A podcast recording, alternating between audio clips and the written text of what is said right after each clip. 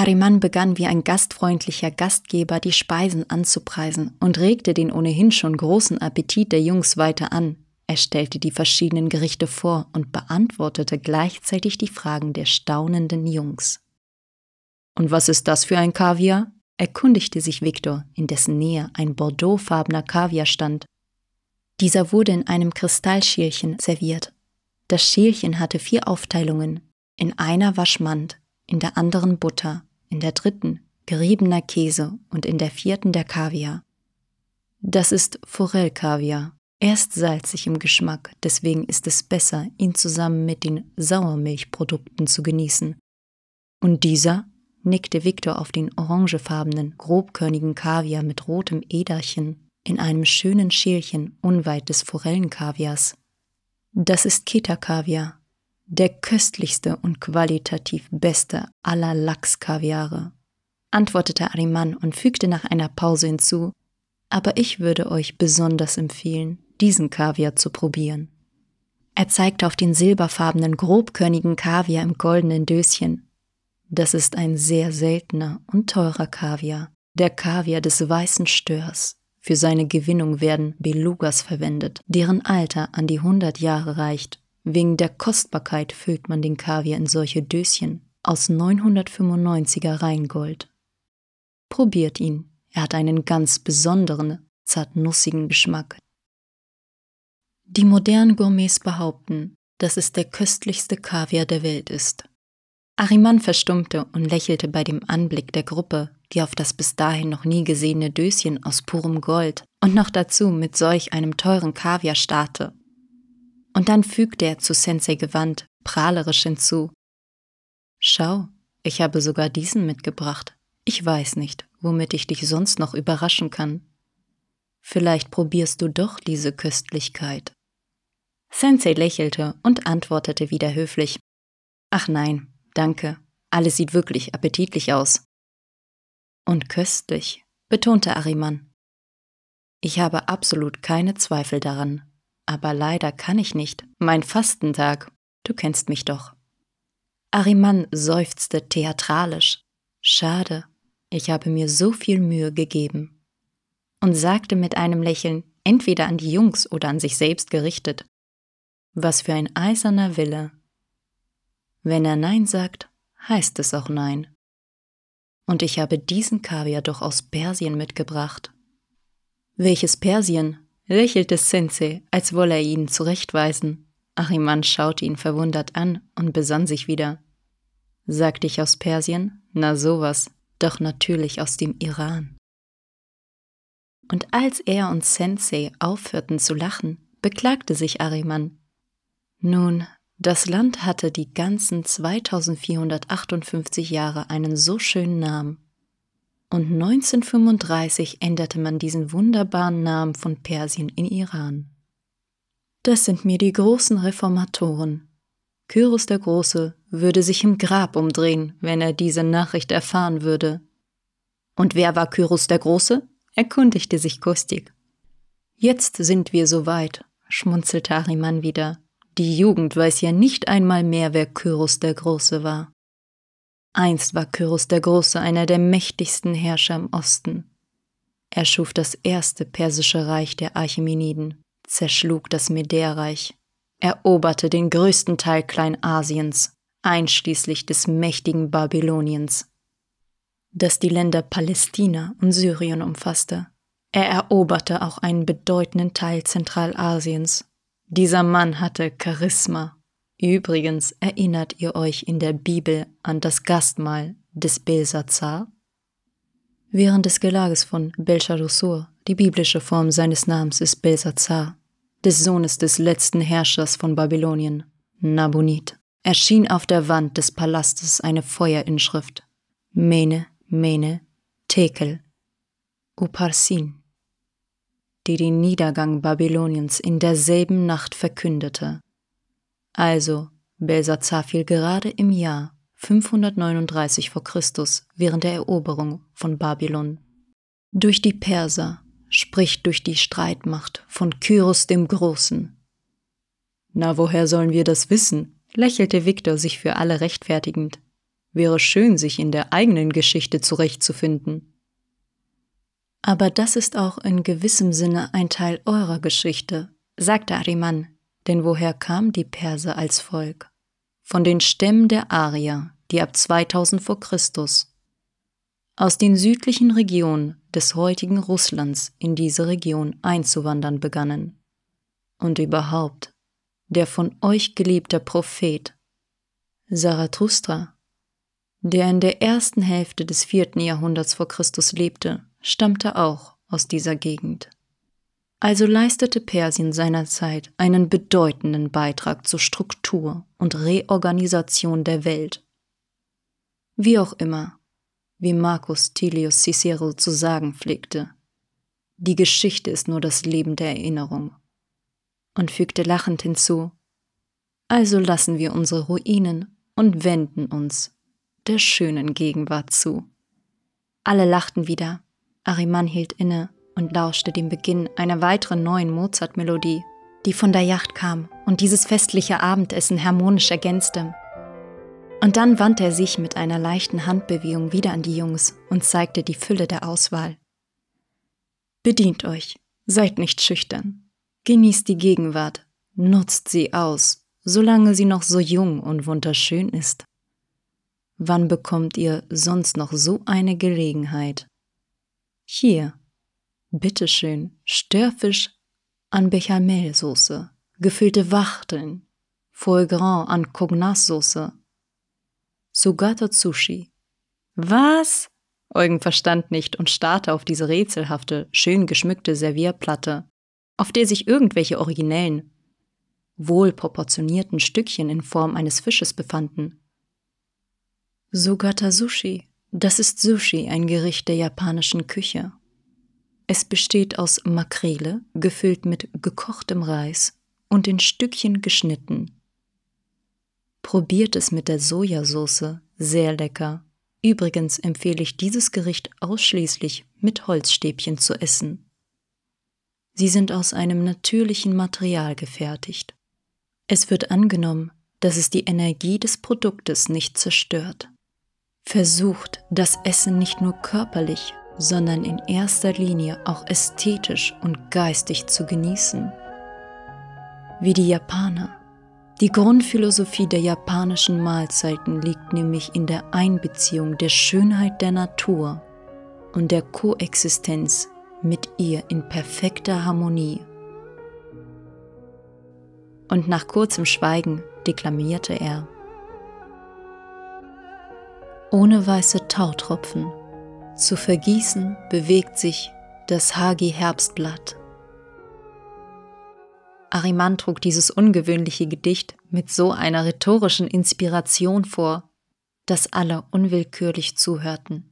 Er überflog mit einem zufriedenen Blick unsere verzauberte Gruppe und sprach dann wieder. Ist das nicht ein wunderschönes Haiku, das Basho geschrieben hat? Dieser großartige japanische Dichter des 17. Jahrhunderts? Und wie findet ihr diesen Dreizeiler von ihm? Ein frischer Windstoß, mit einem Platschen sprang ein Fisch, Waschung im Wasser. Er machte wieder eine Pause, anscheinend damit die Zuhörer den Sinn des Gesagten verinnerlichen konnten. Aber als er unsere perplexen Gesichter anschaute, die verrieten, dass wir eindeutig nichts von japanischer Poesie verstehen, lächelte Hariman kaum merklich. Er richtete den Blick auf Sensei, der wahrscheinlich der Einzige war, der verstand, wovon hier die Rede ist, und setzte das Gespräch mit uns fort. Die Japaner sind in vielem ein erstaunliches, geheimnisvolles Volk mit bemerkenswerten Traditionen. Ihre Philosophie, wie auch das Essen, ist leicht und sättigend zugleich. Übrigens würde ich euch empfehlen, vor dem Essen das Aroma vom Oshibori zu verwenden, schlug Ariman nach einer kurzen Pause vor.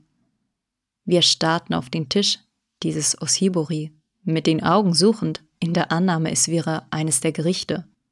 Offenbar bemerkend, dass unsere Augen auf der Suche nach dem waren, wovon er sprach und in alle Richtungen schauten, lächelte Ariman kaum merklich, tat so, als bemerkte er unsere verwirrten Blicke nicht und setzte seine Erzählung fort, als sei nichts geschehen. Oshiburi sind feuchte Tücher, die vor euch liegen. Wiederum den japanischen Traditionen folgend wird das Händewaschen vor dem Essen als wohltuender Akt zur Entfernung negativer Energie angesehen. Das Aroma verstärkt den Appetit, das macht das Essen viel geschmackvoller und gesünder. Unsere Leute entdeckten endlich dieses Oshibori vor der eigenen Nase und begannen mit zufriedenem Lächeln, sich die Hände mit diesen schneeweißen, feuchten Servietten abzuwischen, die ein sehr angenehmes, zartes, orientalisches Aroma verbreiteten. Man muss sagen, dass ich damals zum ersten Mal im Leben nicht nur viele exotische Gerichte gesehen habe, sondern sogar eine für uns damals so ungewöhnliche Kleinigkeit wie diese Erfrischungstücher. Ich empfehle euch auch, diese Gerichte mit Trüffel zu probieren, fuhr Ariman mit der Anpreisung seiner Festtafel fort. Trüffel? Sind es etwa Pilze? fragte Russland leise den neben ihm sitzenden Stas, aber auch Ariman hörte ihn. Trüffel, das sind nicht nur einfach Pilze, antwortete anstelle von Stas der Gastgeber dieses Banketts. Das sind die teuersten und edelsten Pilze der Welt. Dieses Gericht ist mit dem weißen Pyrmont-Trüffel, den man nicht umsonst als weißen Brillanten bezeichnet, zubereitet. Und dieses Gericht ist aus dem schwarzen Perigord-Trüffel, auch bekannt als schwarze Perle, zubereitet. Wenn ihr sie erst einmal probiert, werdet ihr zu schätzen wissen, wie erlesen ihr Aroma ist, das jeden echten Gourmet um den Verstand bringt. Diese beiden Trüffelsorten sind die Favoriten der gehobenen Küche. Während Ariman diese beiden exotischen Gerichte anpries, die wir noch nie zuvor gesehen hatten, begannen die Leute zuerst zögernd, dann aber immer sicherer, sich diesem Essen zu widmen. Villiard, der nicht weit von Ariman stand und in seiner Sprache den zwei Kellnerburschen Befehle gab, achtete inzwischen aufmerksam darauf, dass auf den Tellern der Gäste seines Herrn im selben Augenblick das Essen erschien, auf dem sie ihre Blicke mit besonderer Lust stehen ließen. Wie die meisten der Anwesenden, mit Ausnahme von Sensei Nikolai Andrejewitsch und meiner durch unverständliches Unwohlsein leidenden Person, traten bei den Jungs beim Verschlingen der Nahrung einige Vorfälle auf. Kostik zum Beispiel, der nicht weit von mir saß, wollte die Austern probieren, die in seiner Nähe standen. Er nahm sich ein paar Stück auf den Teller, der sogleich zum herangeeilte Kellner legte ihm einige Zitronenscheiben in den Teller dazu. Kostik blickte sie ratlos an und tauschte fragende Blicke mit André. Aber er zuckte nur leicht mit den Schultern. Es gehört sich wohl so, um seine Unwissenheit in dieser delikaten Angelegenheit nicht zu zeigen, beschloss unser Philosoph zuerst die Auster zu essen und dann die Zitrone, wenn sie schon dahingelegt wurde. Aber sobald er die Auster mit der Gabel berührte, zuckte sie leicht. Unser Philosoph wich vor Schreck zurück und rief erstaunt, Sie lebt ja noch! Womit er zuerst bei unserer Truppe für etwas Aufsehen sorgte und dann schließlich alle zum Lachen brachte. Natürlich lebt sie, antwortete Ariman lächelnd. So ist sie wesentlich geschmackvoller als in jeder anderen zubereiteten Variante. Träufeln Sie den Zitronensaft über sie, lösen Sie die Auster mit der Gabel vom Schließmuskel und dann schlürfen Sie diese direkt aus der Schale zusammen mit dem Zitronensaft. Und Sie werden die außergewöhnliche Glückseligkeit dieses Geschmacks fühlen. Kostik schaute wieder misstrauisch auf das lebendige Wesen in seinem Teller. Ariman seinerseits, sich zu allen anderen gewandt, verkündete feierlich Konstantin, hat eine großartige Wahl getroffen, die eines feinen Gourmet und Ästheten würdig ist. Denn unter allen anderen Austern hat er gerade diese ausgewählt. Und das ist die Perzebes selbst, man nennt sie auch Meerestrüffel. Das sind die teuersten Molluske der Welt, denn sie zu beschaffen ist äußerst schwierig. Sie wachsen auf Unterwasserfelsen an schwer zugänglichen Stellen.